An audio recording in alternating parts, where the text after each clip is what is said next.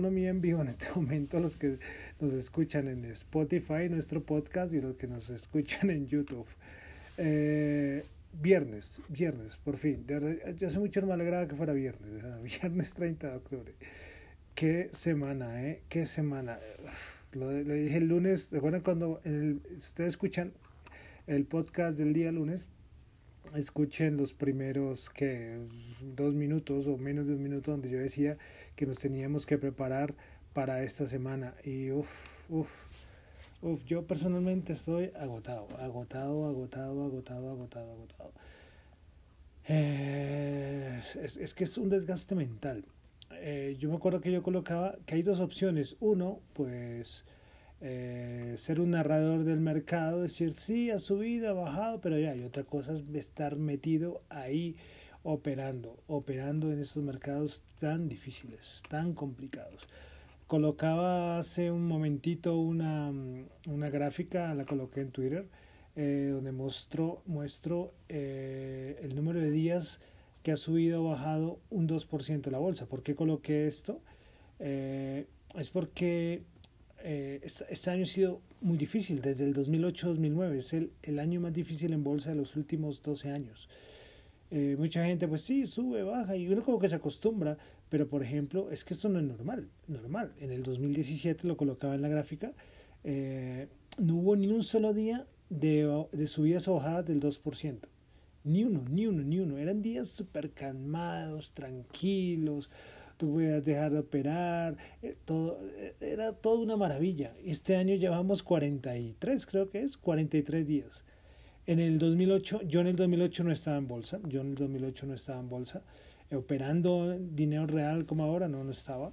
pero esa, ese año, ese año fue absurdo, ese año fueron en total 72 días, 72 días de subidas y bajadas en el 2008, fue el, el año que más. Ojo, ojo, este año vamos 43, pero todavía quedan 40 de, de, operar en bolsa. Y eso es respecto al SP500, ¿no? que es como el gran referente de las bolsas mundiales. Pero bueno, esta reflexión es para decir que es que este año, vamos, este año eh, tremendo. Y esta semana, uff, esta semana de verdad, durísima, durísima, durísima. A ver si, si podemos descansar un poquito, desconectarnos, porque sea lo que sea, los mercados se van a mover. Sí, hay algo que son como unos índices de los futuros de fin de semana, una cosa así que va. Pues hay veces que sí lo veo por un momento, pero no, no. O sea, ya ahorita sea lo que sea, no se va a mover. Entonces, para no descansar sábado y domingo. Aquí es festivo. el lunes, el lunes es festivo aquí en Colombia. Eh, lo más posible es que haré podcast normal, porque además como está la cosa y con el martes elecciones en Estados Unidos hay que estar muy pendientes y hay que estar como actualizando. Entonces creo que será muy importante, a pesar de que aquí en Colombia será día festivo. Pero bueno, vamos a comenzar. Ya hice una introducción, nunca hago una introducción tan larga, creo, que no sea cosas de bolsa. Bueno, que, que no son cosas de bolsa, claro que son cosas de bolsa, toda la introducción que di. Eh, pero bueno, e, es que de verdad, eh, se me han escuchado unos errores tontísimos, pero es que ya la cabeza de momento en que ya como que ya, uff, no te da. Ayer con el Banco Central Europeo, se me olvidó decir eso. Yo cuando lo escuché otra vez, yo, yo en algún momento dije, cuando escuché ayer el podcast, dije, ¿será que si subo esto? ¿Será que en verdad si lo subo a Spotify? Me da vergüenza. Porque, porque no, eh, de verdad, eso sí es puro cansancio, eso es puro cansancio. Y los que están ahorita metidos en bolsa, lo entenderán. Lo movidito eh, que están los analistas eh, también, lógicamente, porque es que hay unos que son analistas de bolsa, puede ser que no estén operando, pero sí analizando y tienen que dar reporte, lo que sea, eh, porque, y entonces, claro, tienen que también estar ahí día a día, momento a momento, dándole y dándole y dándole. Pero bueno, hombre, me extendí mucho, me extendí mucho en esta introducción. Ahora sí vamos a entrar a, de una vez a lo que pasó hoy en la economía en el mundo. Primero, Europa. Eh, Michael Bernier, el que está negociando, el representante de la Unión Europea, eh, que está negociando lo del Brexit, pues solo voy a decir lo que dijo, abro comillas, traducido, lógicamente. Estamos trabajando muy duro para un acuerdo con el, para llegar a un acuerdo del Brexit. Queda mucho por hacer, fin. O sea, eso es que esta semana no se ha hecho nada y pues que poco más avances, de verdad. Eso sí es un tema que en algún momento pues saldrá alguna otra noticia, decir que ya no llegan a ningún acuerdo o algo así. pero recordemos que ya otro mes que se acabó, porque además es que ya se acabó octubre y queda octubre, noviembre y diciembre. Y, y ya, y que supuestamente el primero de enero ya lo del Brexit tiene que empezar, sea una salida, eh, la, sea la salida la que sea, el primero de enero ya está aquí. Entonces, bueno, eh, datos en Europa, tuvimos datos, muchos datos importantes que fueron los datos del Producto Interno Bruto. Estos datos de Producto Interno Bruto, bueno, hay una cosa que decir, ahorita sale un dato interno bruto que es el que estamos leyendo, que igual que el de Estados Unidos, pero en unas semanas saldrá como el verificado, el corregido. Puede cambiar, hay veces que cambia algo, pero, pero vale, vale la pena aclararlo. Bueno, en España, del cambio trimestral se esperaba 13.5, el anterior fue 17.8 y pues este fue 16.7, pero si lo miramos de año a año, eh, comparando el tercer trimestre, el anterior fue menos 21,5 y este fue menos 8,7. Ve que son, cambia totalmente el análisis. Francia, eh, trimestre a trimestre, eh, cambio, se esperaba 15% y resultó en 18.2%. El anterior había sido 13.7%. ta, ta, ta, ta, bueno, el, bueno, de año a año, el anterior había sido menos 18,9 y esto fue menos 4,3. En Alemania, el anterior dato de trimestre a trimestre fue de menos 9,7 y este fue de 8,2%, se estimaba 7,3. Eh, de año a año, seguimos porque eh, puede sonar un poco aburrido, pero es que es importante ver la diferencia de año a año, pues menos 11,3% el anterior y este fue de menos 4,1. Italia, Producto Interno Bruto trimestral, ay, acá lo tengo al revés, 16,1 fue, el anterior había sido menos 13 y de año a año el anterior 17, menos 17,9 y este fue de menos 4,7. A nivel entonces ya datos de la eurozona, pues el Producto Interno Bruto trimestre a trimestre de los países de la eurozona eh, fue de 12,7, el anterior había sido menos 11,8 de año a año entre el anterior menos 14,8 y este fue de menos 4,3. Pero también tuvimos dato de desempleo en la eurozona, el anterior, eh, bueno, no tengo el anterior, 8,1 creo que es, 8,1 y este fue 8,3 e inflación 0,2%, el anterior 0,1. Entonces vemos recuperación lógicamente, era lógico esas caídas del segundo trimestre, no sé cuánto volveremos a tenerlas, pueden pasar muchos años, esperemos que sí. Eh, caídas España menos 17,8, Francia menos 13,8. Bueno, todas estas caídas durísimas que tuvimos del segundo trimestre y cómo la economía poco a poco se va recuperando, pero ojo, eh, las estimaciones que se hacían era sin contar lo de la segunda ola. La segunda ola que está tremenda, tremenda, tremenda. Lo he repetido. Acabé de revisar Estados Unidos, ya llegaron a los 100.000 casos. Yo les decía, el otoño no es solo para Europa, el otoño es para todos los países del hemisferio norte. Eh, que lo de China es un misterio porque allá parece que lo tienen todo controlado, pero Estados Unidos, Canadá y Europa, eh, cuidado, cuidado, se le juntó a Trump todo, porque no, no, no han sido los mejores días para Trump. Caída de las bolsas y con los datos del COVID aumentando fuertemente. Y de una vez pasamos a Estados Unidos. Datos de Estados Unidos. Y dato de ingreso personal se esperaba 0,4, fue 0,9, bastante bueno. Gasto personal 1% se esperaba y este fue 1,4. Este índice de la Universidad de Michigan, un sentimiento del consumidor de Estados Unidos, se esperaba 81,2, fue 81,8, bastante bueno, el anterior había sido 81,2. Ya venimos ahora con las estimaciones ya del cuarto trimestre por parte de la Reserva Federal de Nueva York. La última estimación había sido 3.4 y esta fue 3.2. Bueno, cositas que pasaron. Eh, bueno, salió una noticia cuando la bolsa que bajaba, salió una noticia de la Reserva Federal que reduce eh, los montos mínimos a unos préstamos que ellos estaban haciendo. Antes el monto mínimo era 250 mil, ahora lo redujo a 100 mil. Eh, bueno, eh, los paquetes de estímulos, bueno, eso ya sabemos que eso va para después de elecciones. Recuerden los escenarios. Voy a buscar la imagen y los voy a colocar en Twitter porque esa imagen parece muy importante. Los escenarios de según lo que pasa en las elecciones, cómo sería el paquete de estímulo. Hoy Trump dijo que, que después de las elecciones va a haber un paquete de estímulo gigante.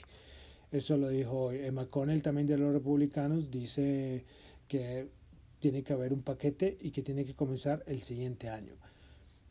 Eh, bueno, del paquete de estímulo, como le digo, depende de lo que pase el martes. A ver qué va a pasar el martes con las elecciones y con los resultados, lógicamente. A ver si todos los demócratas quedan dominando todo, la popular o la azul, o va a quedar con un partido con la presidencia y y Senado y Cámara divididos, bueno, eso sí dependerá mucho, pero voy a buscarlo. Pero yo les dije ese día, cuando les daba los escenarios, que no me acuerdo la fuente, y a mí no me gusta decir nada sin fuente, em, y porque es, que es muy importante para uno mismo ir a revisar a ver si hay más información, pero no, me dio mucha rabia, pero bueno, voy a buscarlos porque la verdad que es muy importante. Lo mejor, dice todo el mundo, es que claro, que quedara Biden ganando tranquilamente, las elecciones y que todo quedara en demócrata, entonces todo pasaría súper bien y que sería un paquete, recuerdo ese escenario que era como el más, el, el, más grande. Y claro, después viene otro, que Biden que presidente y otra vez eh, estos divididos, pues a ver cuándo se autorizaría el, el paquete de estímulos. ¿eh? Entonces eh, es importante tener en cuenta, en cuenta esto. Respecto a las elecciones, eh, yo ayer dije que no iba a hablar mucho de, encuesta y eso todo, pero me pareció esta, que fue Trafalgar Group, que salió a la Florida, Trump 50%, Biden 47%. Ese día martes tocará estar muy pendiente, porque Estados Unidos es muy grande, entonces van a ir cerrando poco a poco y cuando se vayan teniendo los resultados será muy importante. La Florida dicen que va a jugar un papel muy, muy, muy clave por estas colegiaturas entonces, eh, ¿recuerdan cuando yo les decía que cada estado tenía un número de, colegiaturas? Entonces, esto es lo que cuenta. Entonces, las que más tienen es lo que va a más importar. Entonces, este dato me pareció interesante. Bueno, habrá un montón de encuestas y esta de Trafalgar Group que da a Biden 47, a Trump con 50%. Bueno, ya dejamos Estados Unidos, pasamos a Colombia. Datos de desempleo en Colombia. Dato de desempleo se me fue. Acá está. 15,8. Eh, sí, 15,8, señor. Tasa de desempleo 15,8 mes de septiembre de 2020. Si la comparamos con el 10,2 del 2019, pues claro, la diferencia son hartos puntos. Eso sí, menor a los meses anteriores, lo cual de cierta manera es, es positivo. Bueno, eh, Continuamos, continuamos. Ah, bueno, ese dato de desempleo, no encontré el de las ciudades, creo que el DANE no lo encontré. Yo siempre me gustaba este de las ciudades, pero no lo encontré. Ahora hacen como un análisis un poco general y que ha el desempleo en Bogotá, pero me gustaría tener el de las ciudades, pero no lo encontré. Eh, listos, dejamos a un ladito lo del desempleo. Ahora pasamos al dato de exportaciones que también tuvimos hoy. El dato de exportaciones de el mes de septiembre en Colombia. A ver, como esto que no lo veo bien, listo. Entonces, total, la variación 2020-2019 fue una variación negativa de 17,5%. Eh, por sectores, agropecuario, alimentos y bebidas aumentó el 22,2%. Recuerden, respecto a septiembre del 2019, combustibles y productos de industrias extractivas bajó el 42,4%, manufacturas bajó el menos 9,9% y otros sectores fue un aumento de 65,7. A nivel de combustibles, producto de industrias extractivas, que fue el que más cayó, menos 42,9, vale resaltar el dato de petróleo, productos y derivados del, del petróleo y productos conexos, que bajó menos 45%. Eh, la parte que más, bueno, otro que también disminuyó mucho fue tabaco eh, total o parcialmente eh, despalillado, desnervado, perdón, menos 82%. Su sector que más aumentó, vamos a, resaltar, eh, podemos resaltar, es que acá hay unos sectores, como dicen, son conjuntos grandes de productos, pero bueno, el de café sin tostar que aumentó el 32,3%. Entonces, repito, las exportaciones de septiembre de 2020 a 2019 bajaron el 17,5%. Eh, bueno, una de las noticias del día. Hoy tuvimos al Banco de la República en reunión y pues dio su rueda de prensa. Mantuvo las tasas quietas de 1,75 como esperaba el mercado, no hubo sorpresa, pero la sorpresa fue que apareció el señor Echavarría, el comunicado que sacaron en que no se va a presentar a repetir eh, como gerente del Banco de la República. Esto todo el mundo lo dejó, wow. Porque recuerdan cuando estaba esperando que el fallo de la corte para ver si, si se podía, porque es que él supuestamente en diciembre tenía por retiro de la edad, tenía que darse el retiro, un retiro forzoso, pero le autorizaron a que se podía volver a, a presentar. Pero, pero hoy no, hoy salió que por asuntos familiares, personales, no se va a volver a presentar.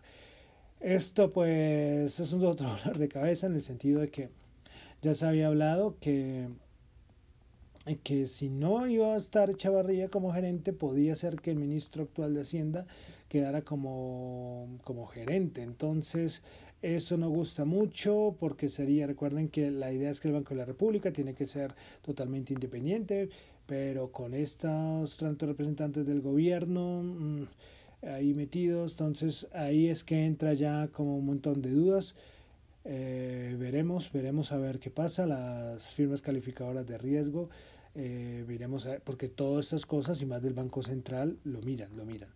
Yo sí es cierto de Chavarría que ha sido una persona que ha manejado esto como gerente, de verdad, como, como se dice, chapo, de verdad, espectacular, de verdad, para mí es de aplaudir lo que ha hecho Chavarría, de verdad eh, gran trabajo y, se va a recordar, ¿eh? porque todo lo que está pasando este año se va a recordar y a ver si lo miramos en unos años y cuando repasemos año 2020 el, el gerente del Banco de la República era Echevarría y hasta el momento de verdad excelente, excelente el, el trabajo. El, nada, hoy, hoy me pareció muy curioso que en la rueda de prensa no hubo ni preguntas, creo que fue solamente una pregunta, no sé, una cosa que como que todo el mundo lo cogió por sorpresa, de verdad.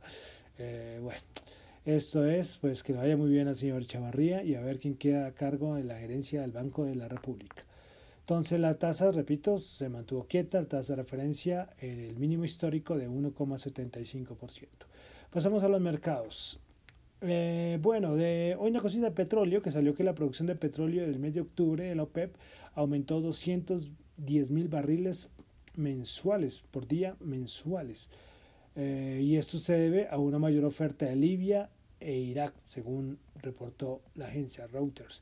Eh, lo del petróleo duro, eh, duro, duro, duro. Eh, esto lo que esto preocupa, las caídas del petróleo, el contexto, mucho recordando a marzo, mucho recordando a marzo. No sé si vamos a llegar a ese punto, pero a nivel de petróleo sí complicada la situación. reportaban más empresas y, hablando de petróleo, pues hoy reportaron dos empresas que son muy, muy importantes. Y a ver, listo. A ver un momento que estoy acá buscando. Listo. Eh, acá está. Bueno, entonces tenemos a Chevron que reportó los estados financieros, ingresos 24.45, se esperaba 25.1 Beneficio por acción 0.11, se esperaba 0 menos 0.27. Ahí esto, hay veces que se me olvida un, un signo, entonces, mm, bueno. Eh, hoy la acción de Chevron subió el 1%. Exxon también reportó eh, ingresos 46.2, se esperaba 48.4 y beneficio por acción se esperaba una pérdida de 0.25, resultó en 0.18. La acción de eh, Chevron, perdón, de Exxon bajó el 1%. Bueno, también reportó aquí en Colombia el grupo Nutresa. Eh, a ver si tengo acá algo de Nutresa. Yo siempre doy algún datico. Mm, bueno, la variación de la utilidad. Bueno, es que no me gusta hacerlo así. Bueno, la utilidad bruta, por ejemplo, respecto a al trimestre.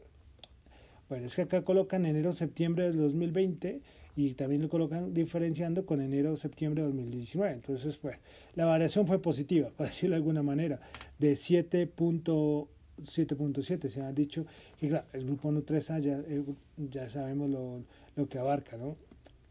Eh, bueno, quería decir alguna cosita más, pero la utilidad neta del periodo también aumentó 13,8. Bueno, son unas son, son, dos daticos, pero yo siempre les he dicho, en la superfinanciera pueden coger este fin de semana, los que les guste eh, toda esa parte de análisis fundamental, eh, análisis de estados financieros, ahí está la información, sino que quería revisar unas cosas de la utilidad y ya aquí una vez en vivo la miré, variación positiva. Bueno, eh, antes de entrar ya a los mercados, a los índices, eh, Cemex será retirado el, del Colcap el día 9 de noviembre. Y a su vez hoy Cemex, como vamos a ver ahora, volvió a ser negociada en bolsa. ¿Qué novelón lo de Cemex? Que el precio era muy malo, eh, que no autorizaban la OPA, ya al menos por fin la autorizaron. Bueno, toda una novela lo de Cemex, pero entonces se retira del Colcap el 9 de noviembre. Bueno, entonces entramos ya a los mercados.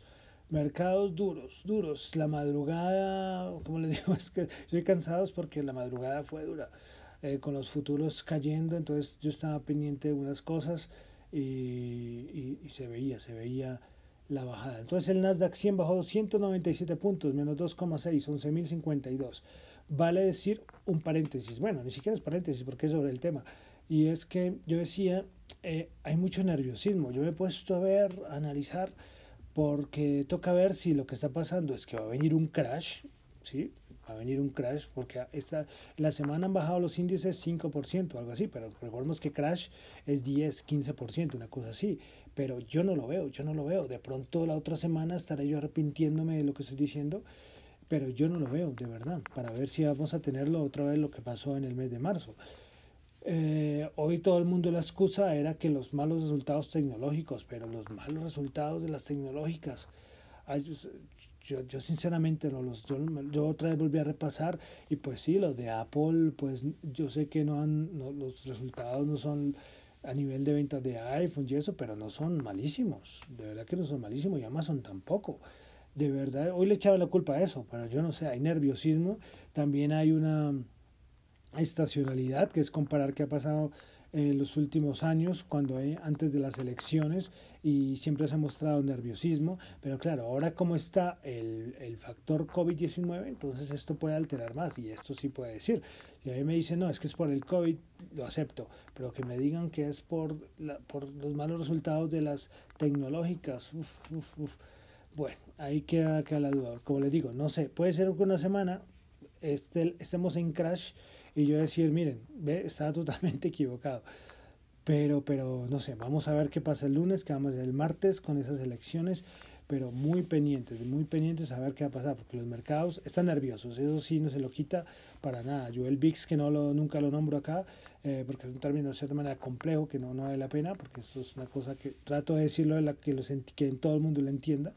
Eh, es un índice muy importante que mide, a uno le dicen el índice del miedo, por eso es la volatilidad del SP500 y está en niveles de 38. Entonces, eh, uno dice, hombre, hay, nerviosismo, hay nerviosismo. Entonces, a estar pendiente. Eso lo quería aclarar por las caídas de hoy. El Nasdaq 100, como repito, bajó 297 puntos, menos 2,6%, 11.052. Principales ganadoras en el Nasdaq 100, nadie. Todas, absolutamente todos los componentes del Nasdaq 100 bajaron, creo, creo, o estoy mintiendo, déjenme revisar, porque pronto estoy diciendo mentiras, ¿ve? Estoy diciendo mentiras, sí.